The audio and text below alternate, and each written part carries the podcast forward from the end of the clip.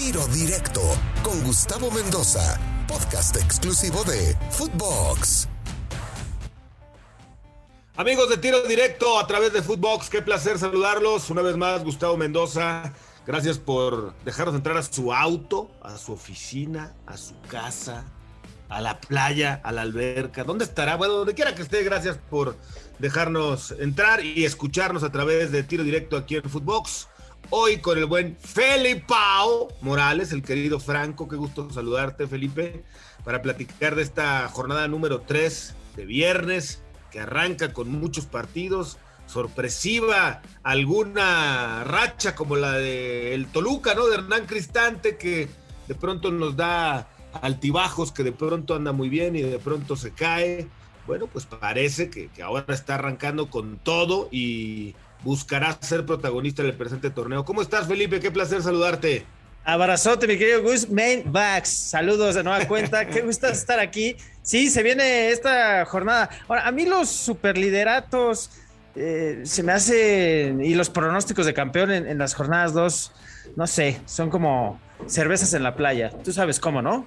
Sí, como que se van muy rápido. Sí, sí, sí. O sea, los no pronósticos. Pegan, no pegan. O sea, yo me echo cuatro en la Ciudad de México y ando pispireto y me puedo echar diez en la playa y ando como si nada. O sea, los pronósticos se calientan en chinga, ¿no? Como la cerveza y, y los superlideratos se van aún más rápido, como la misma chela en la playita. Entonces, yo no, yo no le tengo tanta fe a, a estas predicciones de jornada 1, de jornada 2, pero ya vamos a ir viendo qué es lo que se le viene a la Liga MX.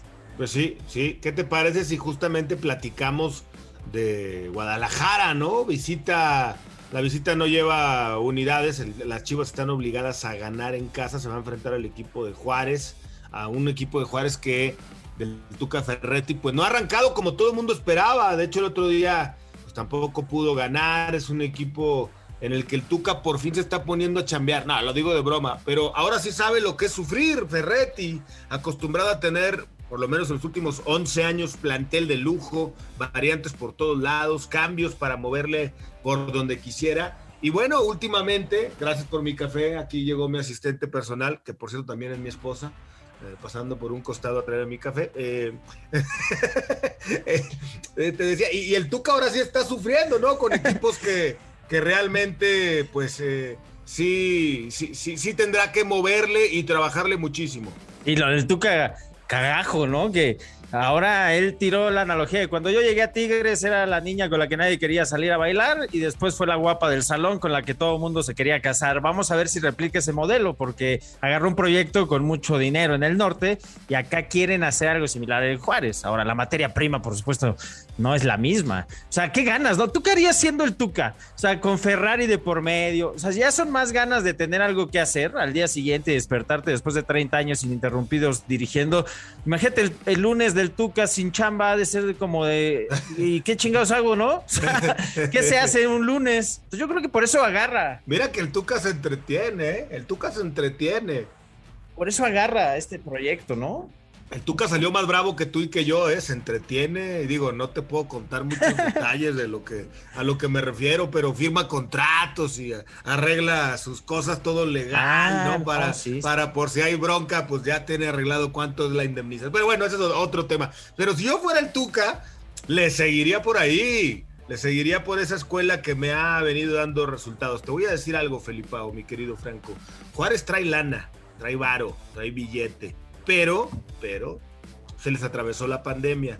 Estuve, cuando presentaron a Guillermo Cantú ahí en Juárez, me invitaron y estuve con Alejandra de la Vega, estuve con los socios de, la Vega, entre ellos el marido, que es un americano que tiene una petrolera allá en Texas, que tiene el equipo, se me fue ahorita el nombre del equipo de El Paso, que es de la USLA, de la segunda división de, de, los Estados Unidos. Por ahí está vinculado en un equipo de béisbol. Creo que son los dueños del equipo de béisbol de ahí del Paso. Eh, traen billetes, mi querido Felipe. Eh, iban a hacer un estadio, ahorita está medio en pausa por el tema de la pandemia, pero, pero con todo y eso, no le podemos comparar a lo que era Tigres. O sea, Tigres de verdad, pues ya lo sabes tú y qué te voy a contar la gente que nos escucha. Eh, jugador que quería, apuntaba el billetazo y vámonos, se lo llevaba acá ya no es tan sencillo. Y por eso te digo, que hay que ponerse a chambear. Vamos a ver al verdadero Tuca. Tuca tiene que regresar a los orígenes de cómo formó los equipos. Si no, estaremos ante el final de la carrera del Tuca Ferretti como entrenador, por lo menos en el plan elite, ¿no te parece? Imagínate, sí. Y me queda clarísimo que hay más billete en la frontera que en el propio Chivas. O sea, acá no te desprendes de Bucetich para no pagarle una liquidación. O sea, Juárez pudo traer a Ferretti, que imagínate tú, yo creo que los chivermanos han de haber dicho, oye, el Tuca nos dio un campeonato del 97, igual y por qué no le damos una segunda oportunidad, porque no hay lana, exactamente. O sea, Juárez podrá ser menos competitivo en la cancha, pero eh, ahí donde se mueven los dineros, hoy tiene más que a Mauri Vergara y compañía, ¿eh? Pues por lo menos lo están mostrando, ¿no? Ya no sé si si Mauri está jugando al Texas Hold'em y está escondiendo su as, ¿no? Bajo la manga para después, no lo sé, pero sí, de momento el que está eh, parece con un poquito más de presupuesto es el equipo de Bravos. Increíble, pero cierto. Oye, y ya con el regreso de algunos jugadores de, de, Chivas, ¿no? Que no, no le va a alcanzar para tenerlos el fin de semana, seguramente no. Difícil, complicadísimo, no van a estar. más, no creo que en el avión llegue a tiempo, pero pero bueno, Chivas cuando regresen va a ir tomando otra forma. Pero ¿qué me dices de América? Que va a enfrentar al equipo de Puebla. Una América que en la forma, en la manera de jugar, pues como que no convence, pero está consiguiendo los puntos. Yo he llegado a la conclusión, porque incluso las declaraciones de Solari van por ese sentido, muy, muy austero, muy tranquilo, muy, muy centrado, de que ya se dio cuenta que no tiene el mejor equipo en cuanto a plantel se refiere, que él pueda lograr que sea el equipo que mejor juegue y llegar a un nivel óptimo, no lo dudo porque es un buen estratega, pero ya se dio cuenta que América ya no es el que manda y por eso es que ahora su postura es vamos paso a paso, si igualamos lo de la temporada pasada estamos del otro lado, o sea, ya no sale el discurso de en América somos campeones o es fracaso, ¿no? Como, como declaraba el Piojo, por ejemplo. Claro, sí. ¿Sabes a qué es mi figura del América? Como a un beso sin amor. Como un. Sí, ganamos 2-1 jugando ahí. Qué ricos son los besos sin amor a veces. Pero, también, ¿sabes qué tiene un beso sin amor? Menos responsabilidades. Entonces, yo ahí están los tres puntos, pero a mí no me pidan jugar bien ni contra el Necaxa, porque los rayos fueron más, tuvieron una, dos, tres, dos postes. Llegó Chava Reyes y después Fidalgo y a cobrar. Y entonces me queda esta sensación de que Solari dice, a mí me trajeron para esto, ahí están sus tres unidades, no me exijan formas. Muy solarista, ¿eh? así era en el Real Madrid, valga la comparación y, las nóminas y la expectativa y lo que me digas. Pero este Solari no te va a entregar estos juegos fulgurantes y, y, arrebatados y que el aficionado que aún puede ir al estadio salga con las ganas de decidir y a dónde, ¿no? Porque mi equipo me motivó, ¿no? Valieron la pena las cervezas que me fui a echar de aquí a dónde, no. Yo creo que el aficionado va, regresa como ir a la ópera y dice buenas noches, buenas noches, cada quien a su cuarto. O sea, no te entrega mucho más este América y en esa improbabilidad del cartel que debe sostener su se ha dado cuenta que sí importa un poquito eh, eh, el equipo en el que está parado en términos de, de, formas, ¿no? Pues sí, sí, la verdad es que eso se lo critican algunos americanistas recalcitrantes, el que no salga con ese discurso de decir o ganamos títulos o es fracaso, ¿no? Pero bueno, a ver, Necaxa, el equipo de eh, los Rayos recibe a el Cruz Azul, el campeón que sufrió eh, el fin de semana, un Necaxa que mostró una buena cara, la verdad, una muy buena cara, me parece que merecía mayor suerte en la cancha del Azteca ante el América, creo que merecía más, insisto, por momentos yo creo que fue hasta mejor Jiménez fue figura, el portero suplente de las Águilas del América. Y Necaxa, bueno, ahora va a recibir al Cruz Azul que el fin de semana se echó atrás en Torreón, tiró el camión Reynoso, se encontró un golazo del Bebote Jiménez. Y después Santos, que había fallado un penal antes del gol de Jiménez, consiguió otro, otra pena máxima para que Valdés le diera el empate. Es decir, yo los veo en igualdad de circunstancias, Felipao. Yo no veo ese Cruz Azul todavía Em, del cierre de campeonato y me parece hasta cierto punto lógico, ¿no?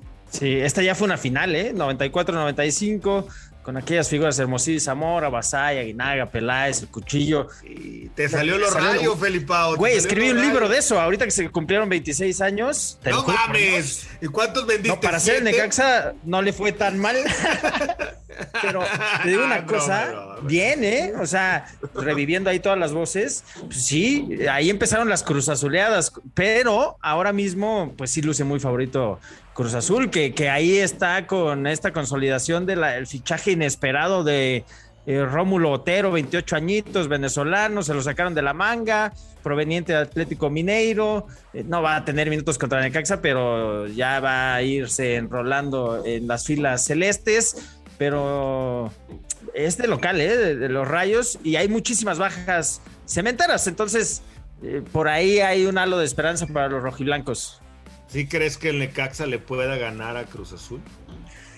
Ay, pues si le ponemos un jet al ratón Zárate y, y ponemos a Nico Navarro en lugar de Edgar Hernández, igual ya hay chance. esa es la expectativa. Pero si no, es muy complicado sacarle unidades. le, voy a dar el beneficio de la duda y voy a ponerle empatito a ese. 1-1 me gusta. Yo quiero que se acabe la pandemia por una cosa muy particular y creo que vas a coincidir conmigo. Quiero ir al estadio de Aguascalientes. Quiero que se acabe la pandemia para ir al Victoria, al Aguasca, ahí en Aguascalientes y sentarme a un palco de los nuevos dueños y ver así en, a dos metritos a una de las nuevas inversionistas del equipo de tus rayos, mi querido Felipao. O sea, yo no sé qué presidentes tengas tú, pero mi dueño se llama Mesut Özil, Kate Upton y Eva Longoria, ¿no? Háganle como quieran. Por eso te digo, me encantaría ver a Eva Longoria ahí palco a palco. ahí sí. ¿Eh? ¿Eh? Para la gente que me vuelve a chingar para la gente que me vuelve a chingar, de, solamente tú y Ortiz de Pinedo, no, papi, Eva Longoria y Kate Upton también. A Mesito sí le quiero ver, pero a la novia. Exacto. Y, voy a ver si puedo conseguir una exclusiva mano a mano con Longoria. Ahí sí estaría Claro, estaría cabroncísimo. estaría cabroncísimo que Osil diga, ay, tengo un equipo ¿En dónde lo compré? En Aguascalientes, señor. Ah, sí, pónganme un avión. Quiero ir a retirarme ahí. Porque soy dueño de ese equipo. Ahí estaría chingón. Con ¿eh? una uña de Osil. Ahí te encargo un Necaxa Santos. Que por cierto, tú y yo nos tenemos que comer un pollito con ese pinche gol fuera del lugar de, de Borghetti, del que vivirá siempre contra el Necaxa, que nos arrebató el tricampeonato, pero es otra historia. Sí, sí, no lo vamos a chutar ese pollito luego, te lo prometo. Y metemos a Borghetti, igual lo podemos invitar. Como no, lo invitamos a Jared. ¿Sabes a quién decía que era fuera del lugar? Navarro, Nico Navarro, el arquero. Hoy dice que no es fuera del lugar. ¿Sabes por qué, verdad? Pues sí, porque se entrenaba porteros de Santos, güey, ¿no? Mi querido Felipao, un placer saludarte en este tiro directo. Venga, le convino al gran Nico. Abrazote, ahí está la previa con Guzman Backs. Me gusta, me gusta. Vamos a ver si, si nos va bien los pronósticos. Chao, gracias, Gus.